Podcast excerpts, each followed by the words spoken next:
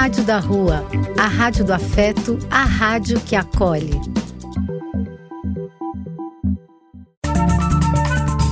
Apoio: Casa de Vó, Banho para Geral e Instituto de Políticas Relacionais.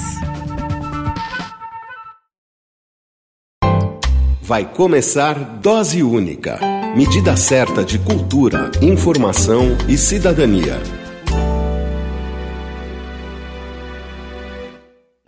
Natal. Natal. Natal é a espera da boa nova, do bom tempo, do bom tempo que Jesus veio anunciar. Natal é, é lembrar, é celebrar o aniversário, o nascimento de uma criança especial, de uma criança que veio por justiça, por paz, por amor a esse mundo, que veio ensinar para a humanidade que a vida só vale quando ela é amor, justiça, para poder se ter a paz.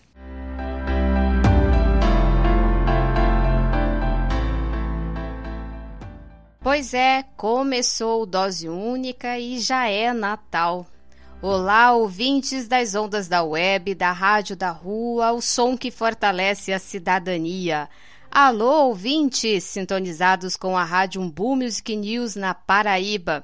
Eu sou a Cláudia Pereira e você ouve também o episódio 20 do Dose Única no Spotify e no YouTube.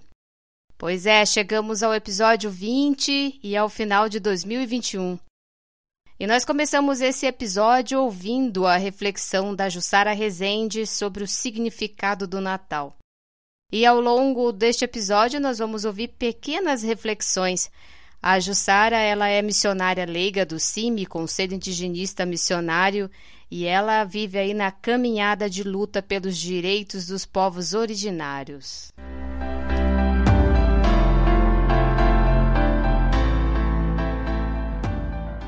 Um salve especial para Alexandre Trevisano, Eliette Salazar, Paulinho Lima, Márcio Paz, Renata Alves, Tiago Covelli, Lucinei Martins, a galera toda de São Paulo. Abraços para os ouvintes dos estados do Amazonas, Minas Gerais, Goiás, Maranhão, Ceará, Pernambuco e também Brasília. Um salve também para os ouvintes de Orobó e Umbuzeiro na Paraíba e um abraço também especial para os ouvintes da Argentina, Espanha e França. Abraço para todos que nos ouvem aí neste planetinha.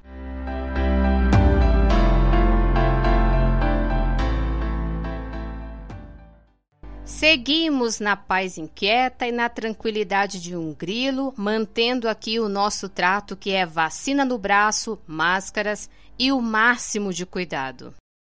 Pois é, foi confirmado o primeiro óbito da variante Omicron na Inglaterra, o que aumenta ainda mais o alerta para os nossos cuidados. E se não bastasse a variante da Covid-19, nós também estamos enfrentando um surto de gripe Após o período de isolamento, temos aí uma variante da gripe influenza H3N2, que começou no Rio de Janeiro e agora circula na capital paulista e também em outros estados. Portanto, é necessário redobrar os cuidados. E o H3N2, essa variante, é um subtipo é, de vírus do, do influenza que é sazonal. E crianças e idosos são os mais afetados. Até o momento, o risco são para as pessoas que não estão vacinadas. E os cuidados são os mesmos que para a Covid-19: distanciamento, higiene e máscaras. E aí eu reforço aqui mais uma vez: é importante tomar a vacina, vacina da gripe, o imunizante da Covid-19. A vacina é importante para as nossas vidas.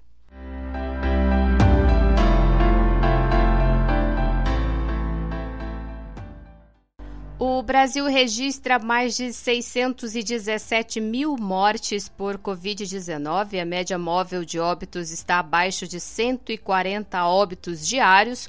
Continua apresentando queda a cada semana. Mas o que não é tão significante. Já o número de contaminados por Covid no país desde o começo da pandemia é mais de 22 milhões e 200 mil casos confirmados. A média móvel de registros diários de contaminação está acima de 4 mil casos. Só lembrando que esses números estão imprecisos atualmente em razão do suposto ataque de hackers no Ministério da Saúde, então a gente está com esse, esse, déficit aí nesses números, não se sabe exatamente é, se esses números correspondem ao que nós acabamos de anunciar, e alguns estados também não estão é, atualizando seus dados, né?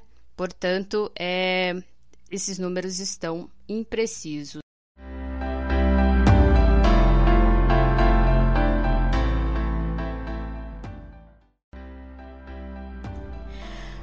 Vacinados no país até o momento. Número de vacinados com duas doses ou única dose passa de 66% dos brasileiros, mais de 75% tomaram a primeira dose e mais de 10% dos brasileiros também já tomaram a dose de reforço.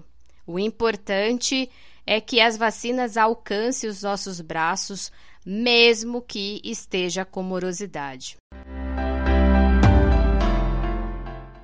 As informações sobre estes dados são do Consórcio de Veículos da Imprensa e do CONAS, Conselho Nacional de Secretários de Saúde.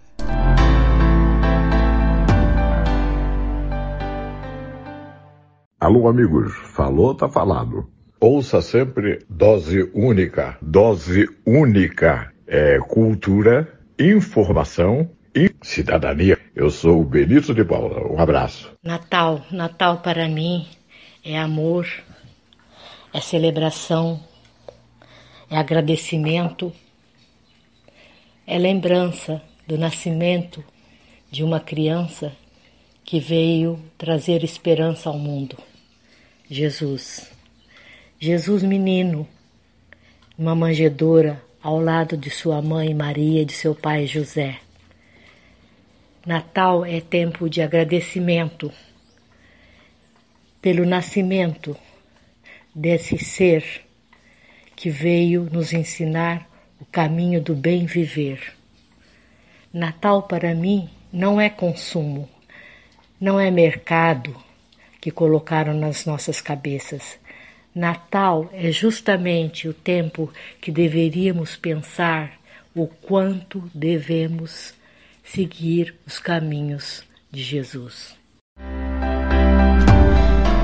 Seguimos com as nossas doses de notícias, informações e opinião. Neste episódio tem a participação da irmã Maria Inês, ela é presidente da CRB Nacional, e nós vamos conversar um pouquinho sobre lutas, direitos e a espiritualidade do Natal. Você está ouvindo Dose Única medida certa de cultura, informação e cidadania. Muito bem, vamos fazer o nosso giro de notícias e informações.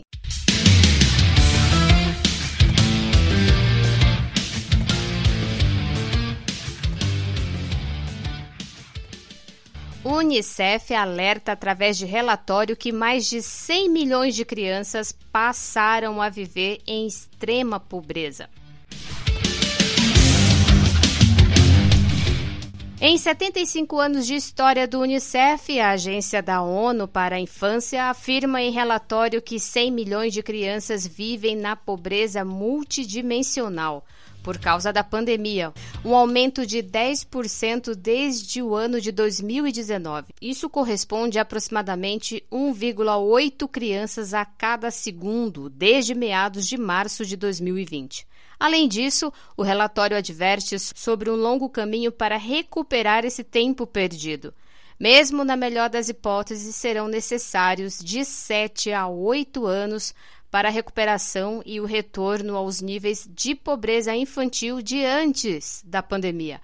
A pobreza multidimensional leva em conta atributos que não se restringem à questão econômica, como ofertas de serviços e a vulnerabilidade de diversas situações. A Agência das Nações Unidas também apontou que o trabalho infantil alcança atualmente 160 milhões de crianças, um número que, de acordo com o relatório, pode alcançar até mesmo 100, mais que 169 milhões.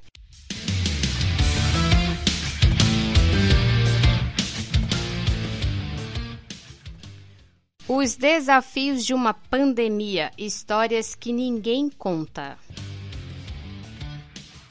O Centro de Acolhida Arsenal da Esperança, que fica no bairro da Moca, em São Paulo, foi refúgio para centenas de pessoas no auge da pandemia do coronavírus. Mais de mil pessoas em situação de rua ficaram abrigadas, cumprindo o isolamento. No início do mês de dezembro, o Arsenal da Esperança lançou o livro Desafios de uma Pandemia Histórias que Ninguém Conta o livro traz um pouco destes momentos que ficou marcado pelo enfrentamento da Covid-19. O livro reúne mais de 60 textos entre contos, poemas, músicas e crônicas, que trazem ao leitor um pouco da perspectiva de quem viveu esse tempo tão complicado em situação de rua. O valor do livro é de 118 reais e pode ser adquirido no Arsenal com desconto ou pela página desafios de uma pandemia.com.br. Desafios de uma pandemia.com.br. Adquirindo o livro, você pode contribuir com as atividades do Arsenal e, a, e também com a construção de um trailer de banho itinerante. Para mais informações, você pode ligar para o número 11 DDD de São Paulo 2292 0977 11 2292 0977.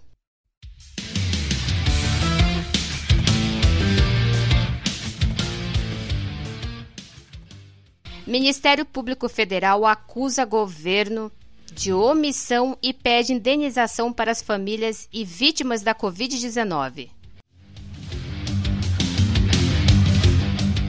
O Ministério Público Federal acionou a Justiça pedindo que a União pague indenização para as famílias e vítimas da Covid-19.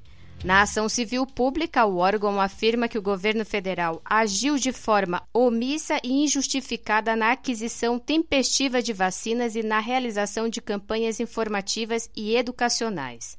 O órgão solicita pagamento de indenização por danos morais e materiais no valor de 100 mil para parentes dos mortos e de 50 mil para sobreviventes com sequelas graves.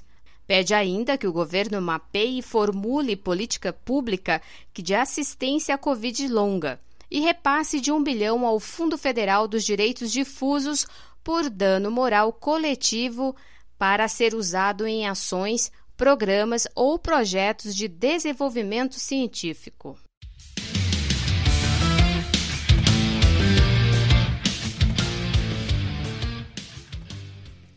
E aqui eu faço meu comentário. É, esse governo, ele é genocida. Esse homem que está à frente da presidência e seus comparsas deste desgoverno, eles são assassinos. Eles são culpados e eles devem pagar por isso. Eles negaram a vacina para a população, eles disseminaram informações erradas de tratamento e ainda fazem isso.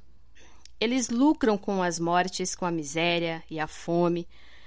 O projeto deles é esse mesmo, é beneficiar os mais ricos.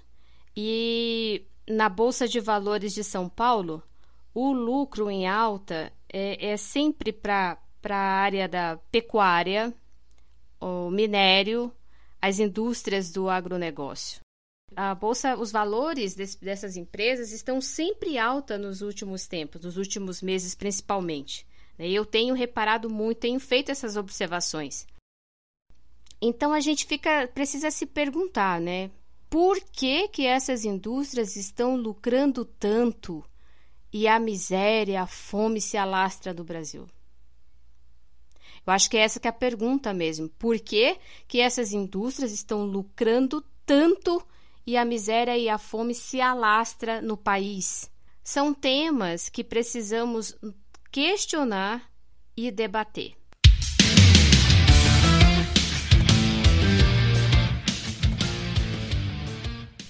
E agora nós vamos fazer o alerta das notícias falsas que você pode receber pelo Zap. É fake que imagens de autópsia mostrem lesões causadas por vacina contra a Covid e que imunizante cause é, vasculite. Eu acho que vocês já devem ter recebido aí nas, nas redes sociais, no, do WhatsApp e outras redes de mensagem, é um vídeo que circula em uma mulher, ela apresenta uma palestra que o título é Autópsias de casos de óbito após vacinação. E apontando as imagens de estudos que relacionam as causas de morte das pessoas à vacina contra a Covid-19. As alegações são contestadas pela Sociedade Brasileira de Reumatologia, e eles afirmam que as informações que circulam nas redes através do vídeo apresentam coisas erradas em relação ao imunizante contra a Covid-19. Então, não há relação de causas confirmadas entre as vacinas da Covid-19 e a ocorrência de vasculites e a indolites. A imunização contra a Covid-19 é a medida mais eficaz no combate à pandemia. Então, isso não existe. Por favor, não divulguem, não compartilhem essas informações porque elas são falsas. E também tem uma outra informação que não é verdade que vacina contra pólio causou câncer em milhares de pessoas nos Estados Unidos. Essa também é outra informação que é considerada enganosa. É enganoso o conteúdo de um texto publicado na internet por uma integrante de um site conhecido por disseminar material anti-vacina e que afirma que o Centro de Controle e Prevenção de Doenças, CDC, dos Estados Unidos, admite que 98 milhões de pessoas receberam vírus do câncer através da vacina da poliomielite. Gente, isso não existe. É, não existe o vírus do câncer, para começar. É, e os Estados Unidos afirmaram ainda que na década de 60 é, que algumas pessoas da, foram vacinadas com a polio aplicadas no país entre os anos de 55 e 63 foram infectadas pelo vírus é, o Simian 40, o SV40, é, ou vírus símio, né, que afeta é, macacos. O texto está totalmente fora de contexto. E a plataforma do Comprova, que é um projeto que reúne jornalistas de diferentes veículos que investigam informações falsas, afirma que o texto é totalmente enganoso e o conteúdo é retirado do contexto original e usado de uma maneira em que o significado sofra alterações, e que usa esses dados imprecisos e também acaba induzindo né, uma interpretação diferente da intenção é, do seu autor do conteúdo, ou seja, confunde ainda mais as pessoas e, e que tem uma intenção aí é, deliberada de causar dano. Então, essa informação que vocês, por algum acaso, receberem nas redes sociais de vocês, em que diz que vacina contra pólio causou câncer em milhares de pessoas nos Estados Unidos, não procede.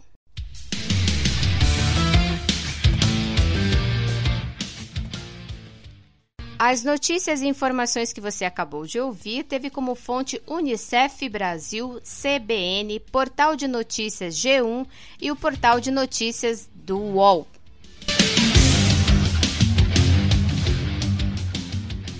Alô, amigos. Falou, tá falado. Ouça sempre dose única. Dose única é cultura, informação e cidadania. Eu sou o Benito de Paula. Um abraço. Meu nome é Giovana e a importância do Natal para mim é a união da família. Ano passado, por conta da Covid-19, eu não pude estar presente com os meus familiares, né? Ainda mais porque eles moram longe. Então foi bem difícil a situação e ainda mais vendo o contexto geral de todas as famílias estarem separadas, passando por dificuldades financeiras e psicológicas, então não foi tranquilo. Mas eu espero que esse ano, e tenho certeza que vai ser, um dos motivos é que eu vou poder ver meus familiares também, mas sem aglomeração, somente os mais próximos. Então, esse ano, espero que para mim, assim como para os outros, seja um bom Natal e um ótimo ano novo também. Dose única. Medida certa de cultura, informação e cidadania.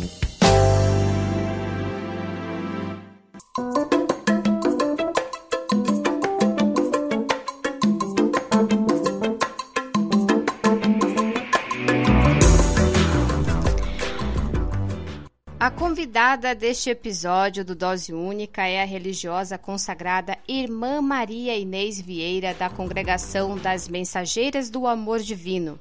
Atualmente, ela ocupa a presidência da Conferência dos Religiosos do Brasil, a CRB.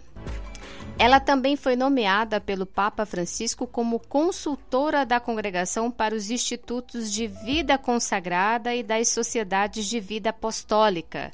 A irmã Maria Inês é, acompanha diversas manifestações da Igreja Católica no Brasil, a exemplo das ações de evangelização, assistência social, formações políticas, e estas ações são os meios que promovem a inserção das comunidades do país a refletir e organizar situações de risco social como o cenário né, que nós estamos vivenciando atualmente no Brasil. E é sobre este tema que vamos conversar com a irmã Maria Inês. Vamos falar também sobre a importância do Natal.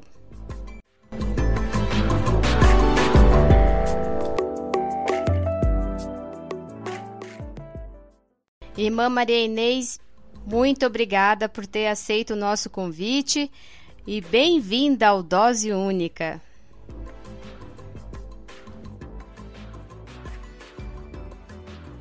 Olha, muito obrigada, Cláudia, pelo convite. Foi uma surpresa muito grande e a gente está sempre muito antenado com todas essas causas né, em prol do povo de Deus, né, principalmente aqueles que estão em situação de maior vulnerabilidade. Então, a nossa atenção é grande realmente e com muito carinho acolha todos os ouvintes do programa Dose Única. Gostei do nome, viu? obrigada, irmã. Muito obrigada, bem-vinda.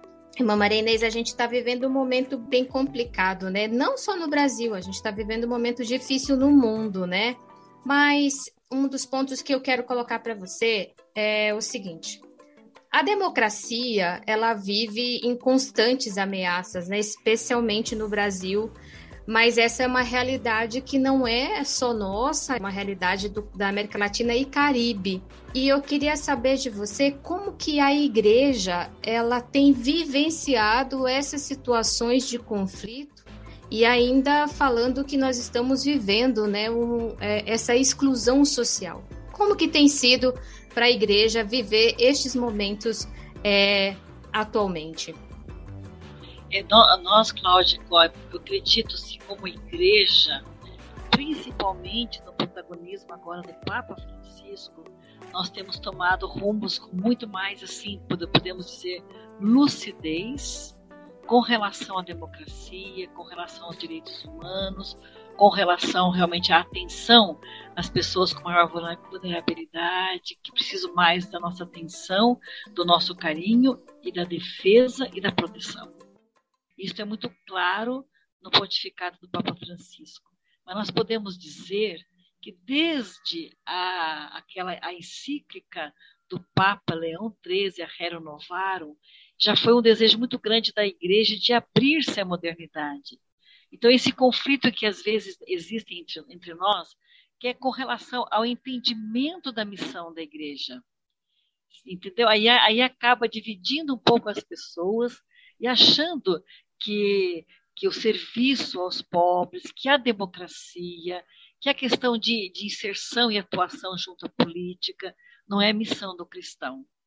Aí, claro que há essa dicotomia e divide, acaba dividindo as pessoas, né? e pessoas que acreditam nesse, nesta, nesse posicionamento de igreja realmente voltada, como Jesus, a situações mais de necessidade do povo. Não é? Que esse, esse é o serviço da democracia. São pessoas escolhidas por nós para que organize a sociedade dentro dos direitos básicos da pessoa humana. É para isso que existe política. E a democracia é exatamente isso, né? É a maneira de conduzir o povo de Deus, né, a, as pessoas, a sociedade, através exatamente de um serviço, de um serviço. Porque democracia exatamente é uma, é uma forma de governo em que o povo pode participar. No entanto, nós não temos e temos cada vez mais a dificuldade da participação do povo. Então, a conscientização maior é do nosso povo, todas as pessoas.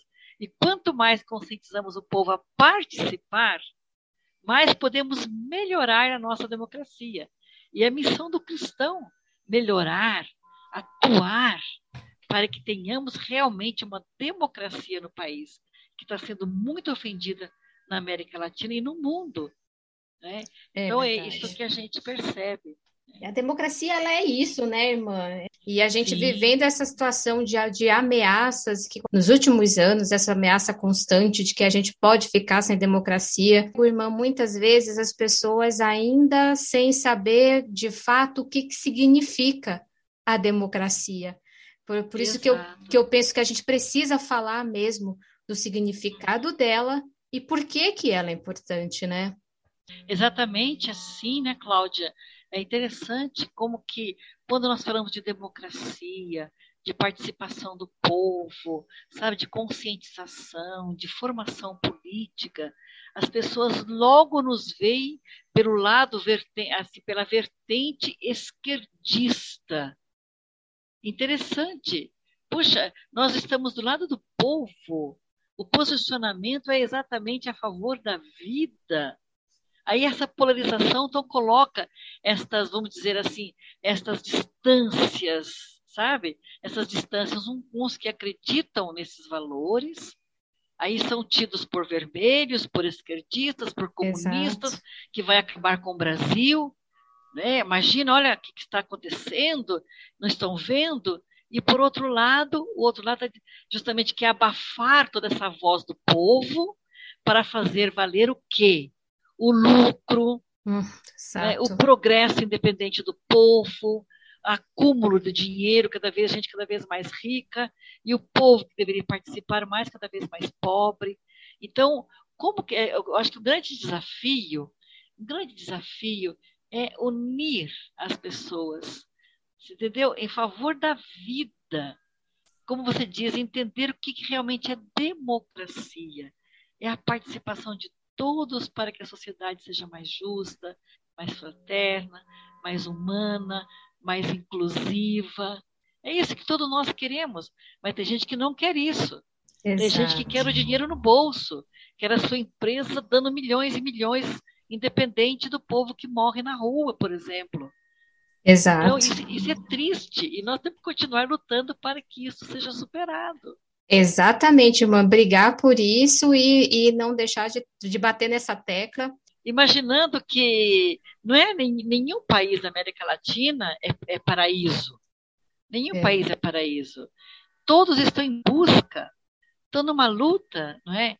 Então aí ficou aquele, como se fosse assim um, uma, podemos dizer quase que uma chaga com relação a algumas realidades de luta pela democracia, pela vida, pela defesa dos direitos, não é? Aí eles criam realmente aquela quase que fosse uma chaga dentro da, da nossa realidade latino-americana para poder realmente provocar um ódio, uma divisão, sabe? Como se a, as pessoas não tivessem o direito de buscar né, vida em abundância para todos.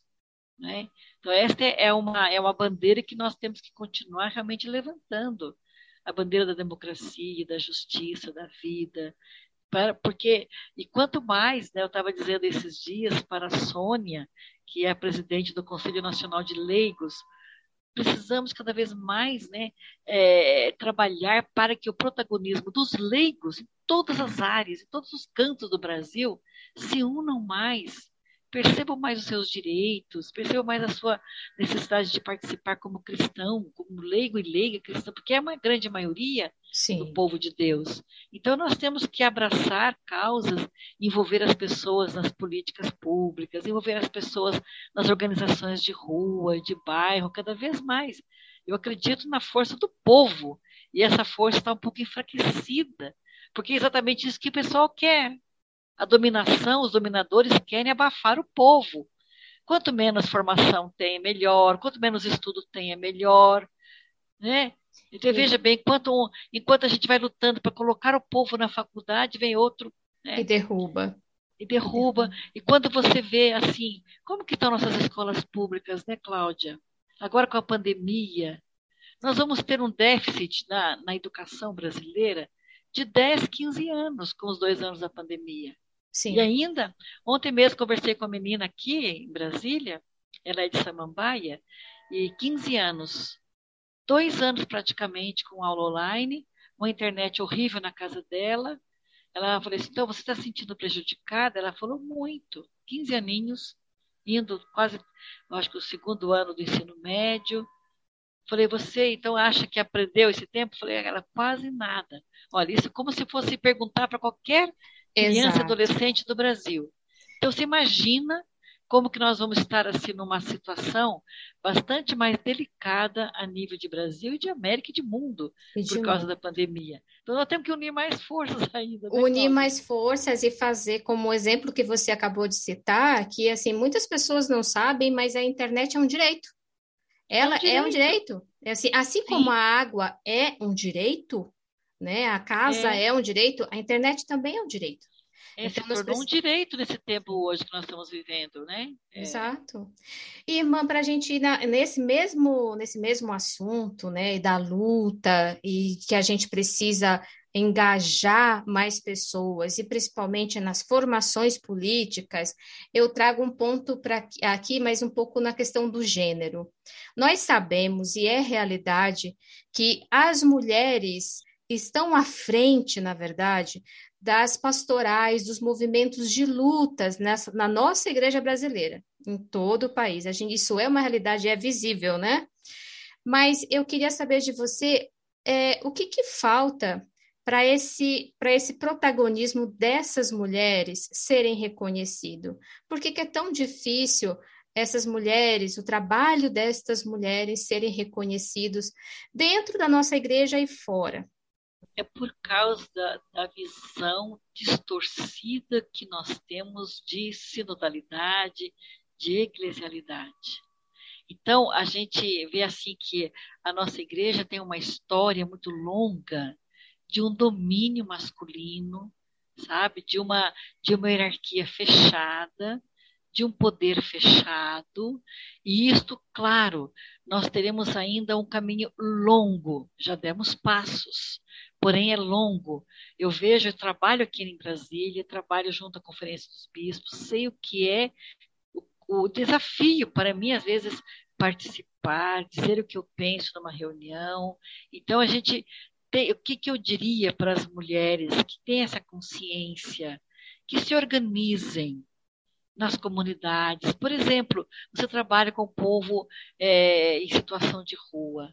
Então, por que, que as mulheres não podem sentar elas para ver como melhorar um pouquinho a nossa vida, como é, que, que organizações e mais organizações possam acontecer no meio das comunidades e não terem assim, por exemplo, esper, é, é, ficar esperando que a igreja ou que o poder é, diga que está certo, está errado, se deve ou não deve reunir, se deve ou não deve fazer aquilo, mas acreditar no seu protagonismo.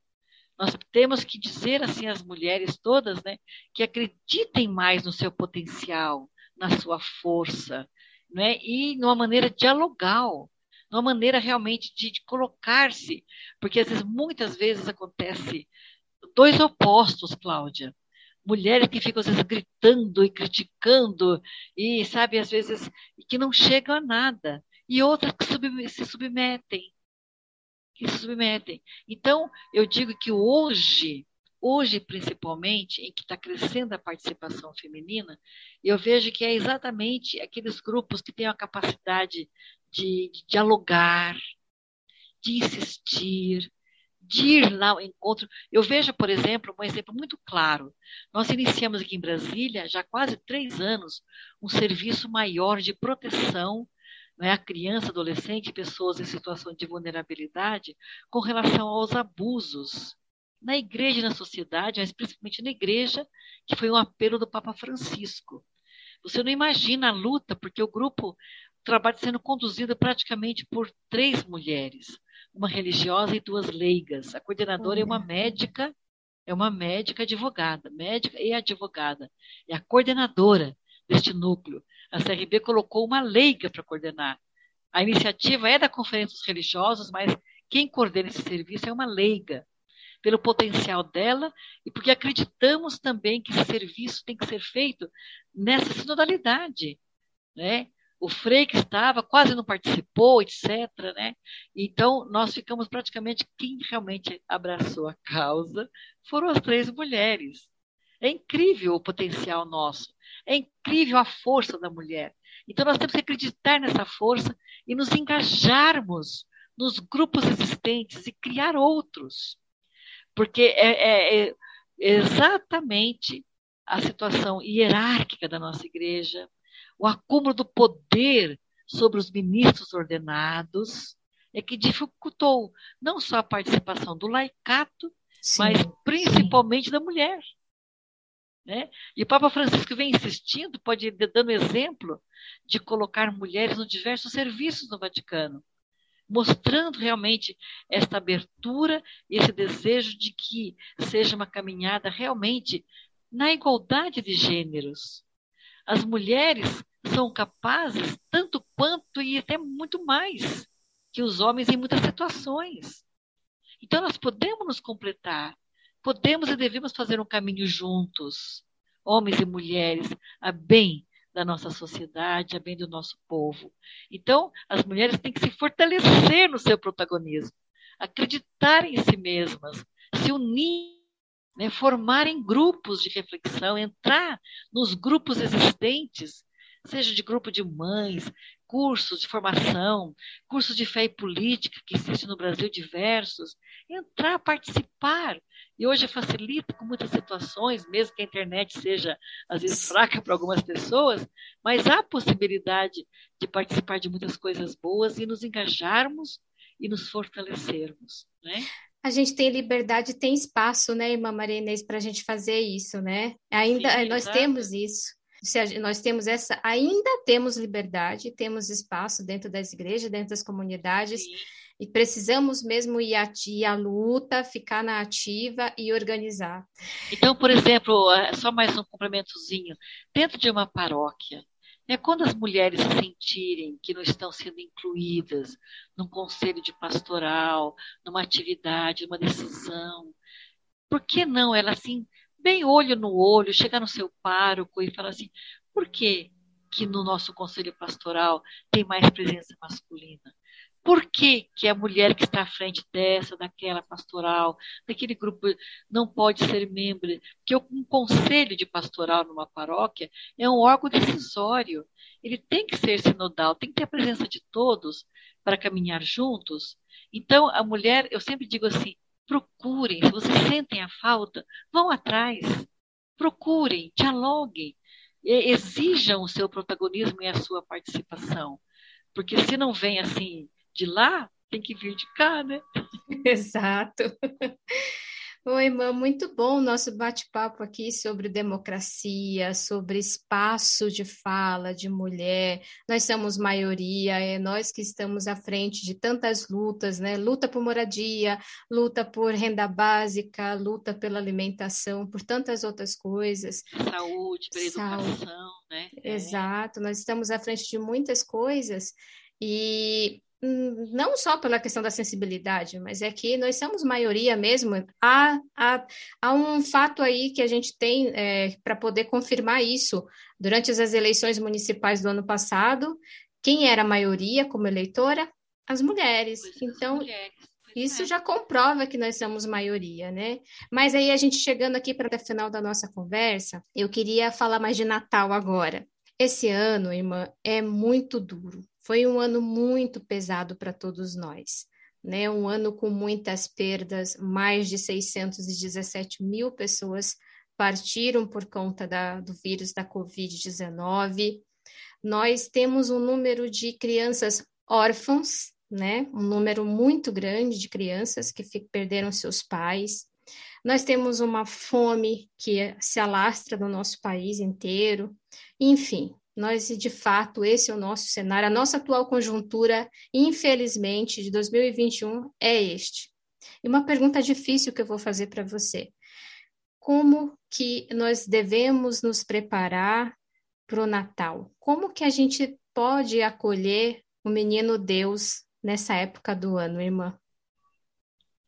Então, o menino Deus, ele, ele se encarnou em cada um de nós. O Verbo se fez carne e habitou entre nós, que diz a palavra de Deus né, no Evangelho de São João. Se fez um de nós. Então, como que nós vamos ver o Natal, Cláudia? Eu não vou resolver todos os problemas e todas as situações de fome, de necessidade. Mas cada um de nós, cada um de nós consciente dessa situação de fome, de pobreza que vive o país, deveria quase que adotar, acolher neste Natal ao menos alguma ou algumas pessoas que estejam próximas de si. Não fechar os olhos e saber que Natal tem até um refrãozinho que eu gosto que diz: Natal é vida que nasce, Natal é Cristo que vem. Nós somos o seu presépio e nossa casa é Belém. Então, se nós, cada um de nós é o presépio, é deixar que Jesus encarne em nós, que eu possa ser realmente aquele berço para Jesus, porque eu sendo Jesus, a minha carne, a minha casa se torna Belém. Belém é casa do pão, é a casa da acolhida, é a casa da alimentação. Então, é claro, a gente às vezes, muitas vezes eu rezo isso, sabe, Cláudia? Ai, meu Deus, eu vejo tanta situação aqui em Brasília, todo o Brasil, tantas pessoas na rua, cada vez mais você não pode parar o carro no semáforo. Vem pessoas maltrapilhas, desdentadas, sofridas, querendo algo. E às vezes a gente acaba dando trocada porque a gente não aguenta, tem que, ao menos isso. Né? Então, mas eu não posso resolver todos os problemas. Então, não vamos fechar o nosso coração àquele que chega a nós, que chega à minha porta, ao meu coração. Esses dias tive uma experiência muito forte aqui em Brasília. Quando eu cheguei para o trabalho aqui no centro de Brasília, onde está a sede da conferência, logo veio ao nosso encontro uma moradora em situação de rua, nova ainda, sabe, muito assim descontrolada, nervosa, tal, tal, e pediu algo para comer. A minha colega que estava junto comigo foi até um, um, um, comércio perto e trouxe pão e mortadela. Imediatamente ela abriu aquele pacote e tal. Enquanto a irmã não voltava, a minha colega não voltava, eu comecei a conversar com ela. Aí eu só perguntei: você gostaria de tomar um banho? Mas porque eu queria me aproximar mais. Ela ficou feliz. Eu pus dentro do carro e voltei para casa. Voltei para casa. Ficamos juntos umas duas horas. Mas o que foi mais importante, Cláudia, que eu digo para todos nós, são pequeninos gestos, mas a maneira como você percebia a mudança do olhar, do sorriso dela, de sentir-se amada, sentir-se escutada, eu tirei uma foto dela depois, nós dois, que assim ficou impressionante, aparecia outra pessoa. Né? Exato. Né? Então, realidade tão mesmo. pequenas, Cláudia. Então, é Jesus, a minha casa é Belém. Eu trouxe, né? eu pude transformar a minha casa num presépio para nascer Jesus, que ela, essa pessoa é Jesus. Então, para mim, Natal é isto. É tornar o coração aberto, tornar nossa casa aberta e a nossa sensibilidade com aqueles que precisarem de nós. Não fechemos o coração. Não fechemos. Nossa, irmã, que exemplo lindo. Uma oração, uma oração. Muito, muito lindo o exemplo. E, e é isso mesmo. A gente tem que trabalhar com acolhida e fazer esse Natal diferente, acolhendo todos, abrir nossos corações. É, essa é uma grande mensagem. Tudo que a gente conversou aqui agora, por esses minutos, olha só como é não é difícil e como é bonito a gente falar de democracia, de questões políticas, porque tudo isso é vida, né? Tudo isso é vida. né? E é assim que a gente consegue fazer uma missão. Porque eu acho que Natal é todo dia, né? É todo dia, pois é. A gente tem, é, eu acredito que nossa igreja, a vida consagrada, as organizações, as pastorais, deverão multiplicar, Cláudia, os serviços da caridade, assim, sabe?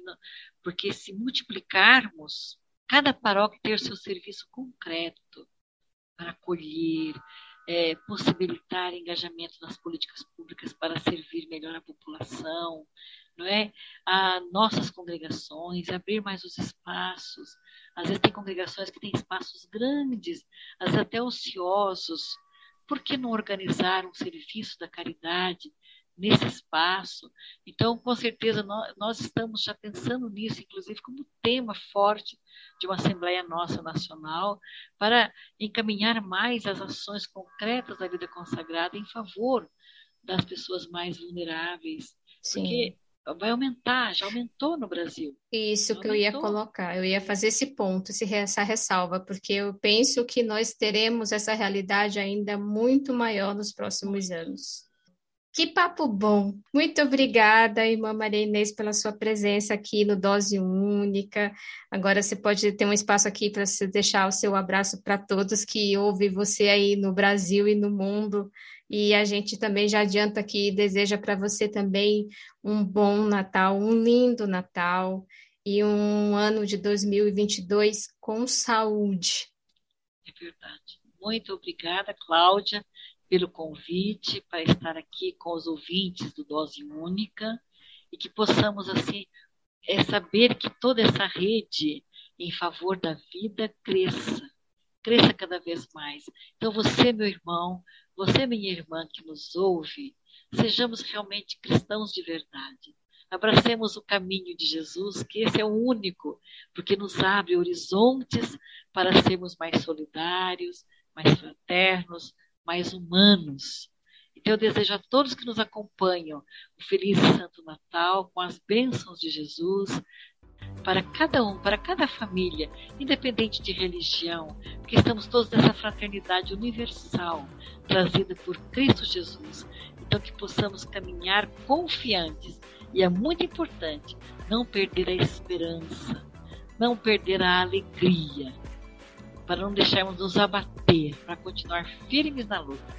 A todos um feliz e santo Natal e abençoado 2022. Obrigada, irmã. Amém. Amém. Olha, um beijo para você também, Cláudia, a sua família querida, seu esposo querido. Que Deus abençoe muito a vocês. Estou muito unida, tá bom? Obrigada, irmã. Muito obrigada mesmo.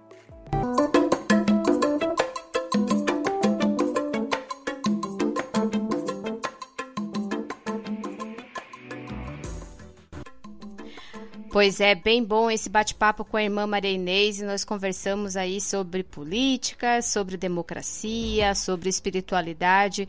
Como é bacana, né, a gente ter espaço e saber que é possível, né, a gente conversar, colocar a religião também é, nesse ponto, né, nesta perspectiva. E o Natal é isso que a irmã acabou de nos dizer. Natal é todo dia mas esse Natal nós podemos receber dessa maneira, né? Natal é tempo de acolhida, é tempo de reflexão. Não é só meramente a festa, né? É uma celebração e que Natal é vida, é vida que nasce. E, portanto, é momento de nós não vamos resolver todos os problemas nesse por esse período, mas a gente tem 2022 aí pela frente para a gente fazer muitas coisas boas e acolher os nossos irmãos, porque Natal é todo dia. Muito obrigada, irmã Maria Inês. Foi muito bom o nosso bate-papo e esperamos você aqui pra, em 2022 para a gente continuar a nossa conversa.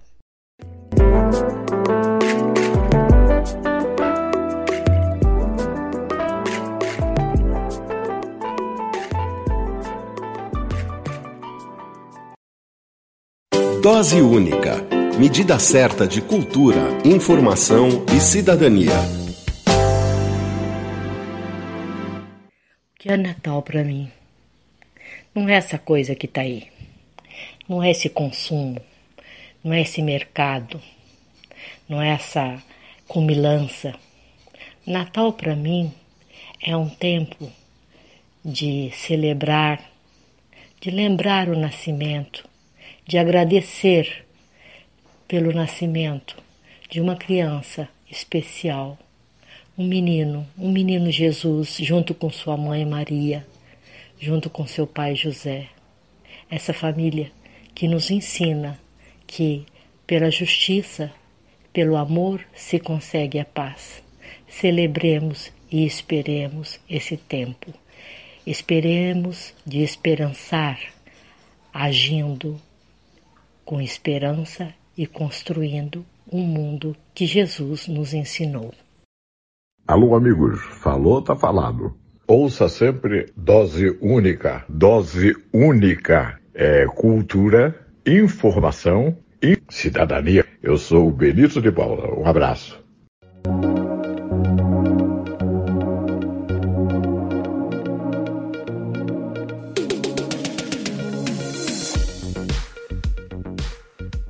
10 de dezembro celebramos o Dia Internacional dos Direitos Humanos e o Dose Única tem como pauta principal os direitos humanos. E quando eu decidi seguir com esta iniciativa é, do Dose Única na Rádio da Rua e também nas plataformas, eu tive incentivo e apoio de todos os amigos e de todos que eu acompanho na luta e na defesa da população em situação de rua daqui da cidade de São Paulo. Mas por incrível que pareça, eu também tive questionamentos, né? Fui questionada por qual razão eu defendo os direitos humanos e por que que eu estava com, com essa ideia, né, de fazer de fazer o dose única. Eu penso que agora é o momento de responder e eu respondo. Todos os seres humanos nascem livres e iguais em dignidade e direitos. E isso não sou eu que estou dizendo. Quem diz isto é a Declaração Universal dos Direitos Humanos, que foi adotada em 1948 pelas Nações Unidas. Direitos humanos são direitos que nos pertencem pelo simples fato de existir. São direitos que não podem ser retirados, pelo contrário, eles devem ser garantidos. Por isso que a gente briga por eles. Os direitos humanos é para todos, todes, não importa sua origem, não importa sua cor, religião, classe, enfim, é um direito universal. Portanto, os direitos humanos reconhece e protege a dignidade de todos os seres humanos. E é exatamente por isso que eu defendo e sempre irei defender a pauta dos direitos humanos.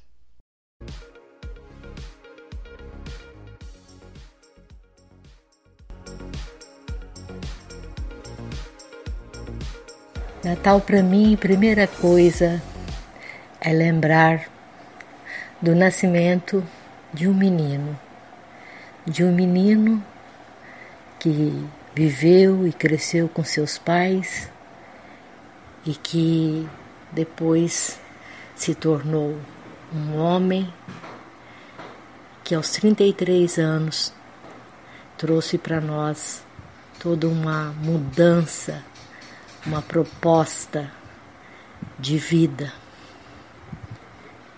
Esse Jesus. E o Jesus para mim que me inspirou, Jesus revolucionário, que me inspirou a seguir adiante, a buscar caminhar o seu caminho, com tropeços, mas sem desistir. Você está ouvindo Dose Única medida certa de cultura, informação e cidadania.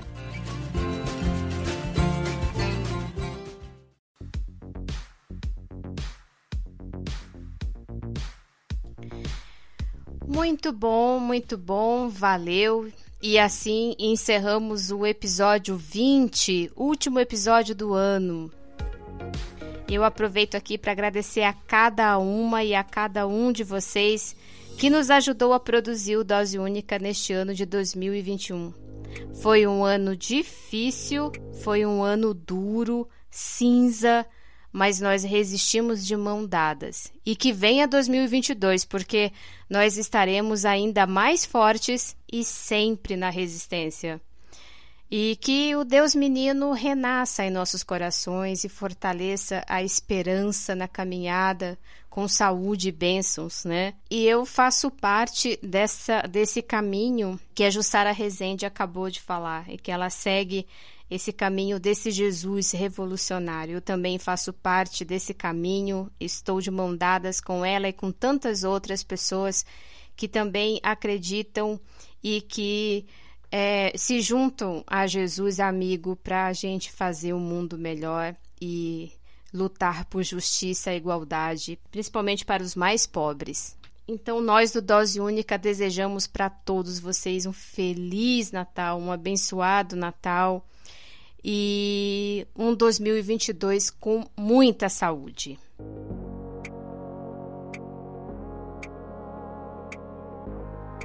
O Dose Única é apresentado por mim, Cláudia Pereira, e a produção é do Walter Souza. E eu deixo o recado de sempre, né? Use máscara, tome vacina, se cuide, colabore com doações para a Pop Rua da sua cidade. E sigam a Rádio da Rua lá no Spotify, também no Instagram. Curtam também o Dose Única no Spotify no YouTube. É importante que vocês sigam e assim a gente espalha e alcança muito mais pessoas para ouvir o Dose Única. Eu vou deixar vocês com a música é, O de Casa, do Ivan Lins, que complementa as mensagens aí que a Jussara Rezende nos deixou, a Jussara e também a Giovana, né? A Giovana deixou uma mensagem que é que eu considero que é o desejo de cada um de nós que enfrentamos essa pandemia e que não, não tivemos a oportunidade de passar o Natal com as pessoas que amamos. Então a música do Ivan Lins, ela complementa muito bem a mensagem da Jussara e da Giovana as mensagens que as meninas disseram, elas são de fato para a gente refletir a verdadeira importância do Natal. Eu acho que a Jussara colocou muito bem isso, né? Nos faz refletir qual que é de fato a importância do Natal em nossas vidas. Será que ela é o comércio? Não. A importância do Natal em nossas vidas é que a gente renasça mais uma vez e que a gente possa acolher esse menino Deus em nossos corações e fazer um 2022 bem melhor. Né? Então, Feliz Natal para vocês e um 2022 saudável. Feliz Natal!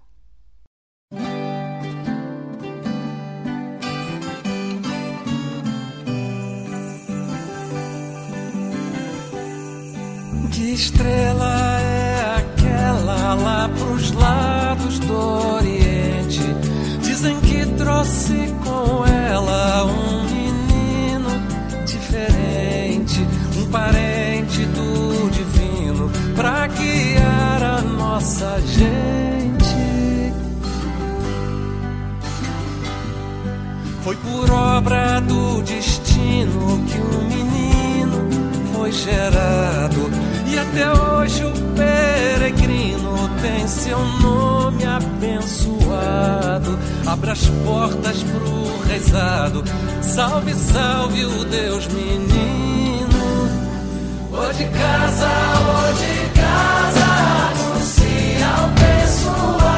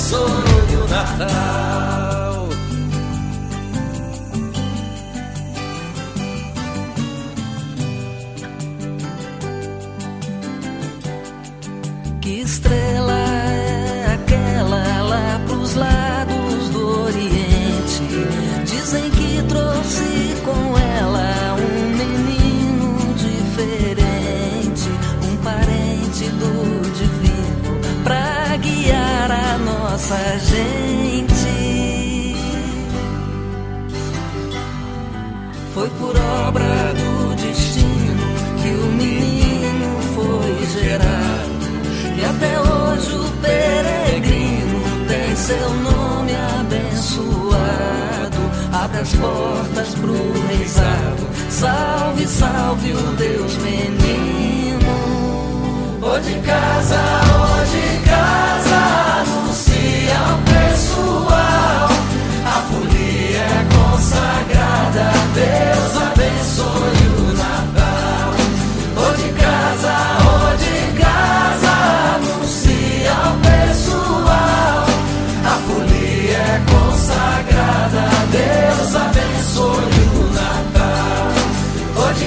de casa,